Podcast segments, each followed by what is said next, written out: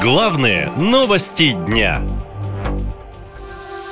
Зэков в учителя. В Госдуме хотят разрешить осужденным работать педагогами. Россиянам с погашенной судимостью за тяжкие и особо тяжкие преступления могут позволить заниматься педагогической деятельностью. Внести такие изменения в статью 331 Трудового кодекса предложили депутаты Госдумы от «Единой России». Петр Толстой, Ирина Роднина, Владислав Третьяк, Вячеслав Фетисов и Валентина Пивненко.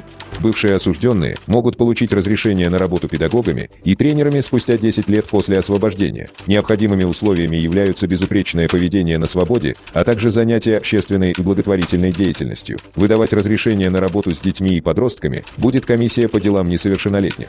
Вопрос допуска к преподаванию граждан с судимостью за тяжкие и особо тяжкие преступления уже рассматривался Конституционным судом, рассказывает юрист Павел Андреев. Конституционный суд тогда признал законным запрет на это, так как никто не может гарантировать надлежащее исправление ранее судимого, как и исключить возможность рецидива. Сам факт совершения подобных преступлений свидетельствует об опасности, которую ранее судимый может представлять для жизни, здоровья и нравственности несовершеннолетних.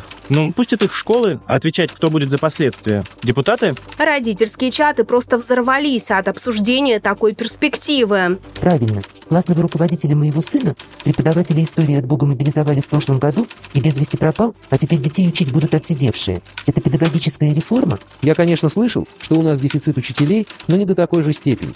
У нас в школе был скандал, когда обычная учительница унижала детей. Хорошо, что они это сняли на видео и ее уволили. А тут зэки. Чему они учить будут? Я не исключаю, что человек может встать на путь исправления, но экспериментировать над своим ребенком не дам. Понятно, что они вагнеровцам горы золотые пообещали, деньги, полную амнистию, хорошую работу, а теперь сами не знают, куда же их приткнуть. Заберите их в свои дворцы работать личными водителями, пусть с детьми депутатов рядом будут, а не с моими.